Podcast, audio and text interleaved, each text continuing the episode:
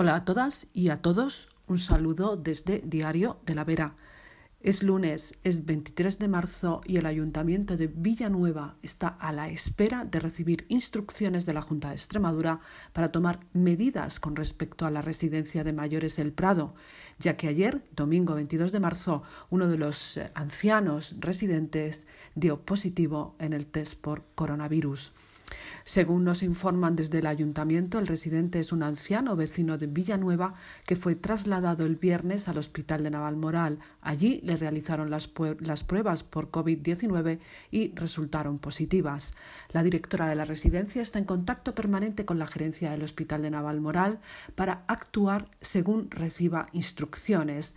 Desde el ayuntamiento confían en que las medidas que se tomen incluyan el envío urgente de test para residentes y trabajadores.